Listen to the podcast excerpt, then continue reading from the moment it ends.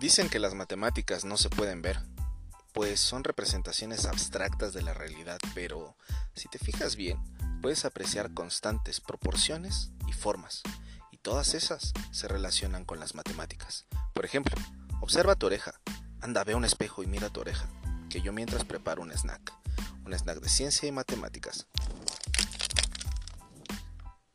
Espero que hayas pausado este podcast y hayas ido en efecto a ver el espejo.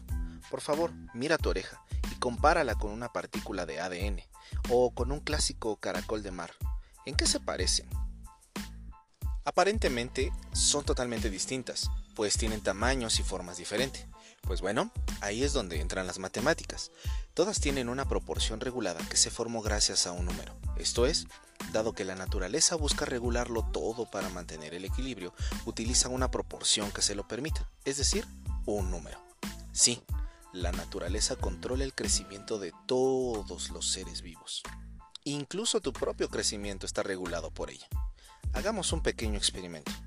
Mídete desde los pies hasta la cabeza.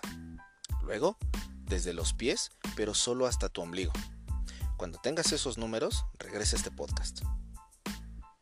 Esos números, divídelos. Divide tu altura entre la altura hasta tu ombligo. El resultado da algo muy cercano a 1.618033. Este es el número áureo o número divino. Y a la división de donde proviene se le llama proporción áurea. Y es muy curioso. Puedes pedirle a tus amigos que hagan lo mismo a tu mamá, a tu papá, a tu novia, a tu novia. ¿Y qué crees? La proporción nunca va a cambiar al menos significativamente. Las proporciones nos permiten controlar, calcular y predecir cosas. Por ejemplo, un joven en Pisa, en Italia, de nombre Leonardo, al que apodaban Fibonacci por ser hijo de Bonacci, intentó explicar la proporción de reproducción de una pareja de conejos con el fin de conocer y predecir cuántos conejos tendría al final de cierta temporada. De nuevo, predecir y controlar. La solución es lo que hoy se conoce como la sucesión de Fibonacci.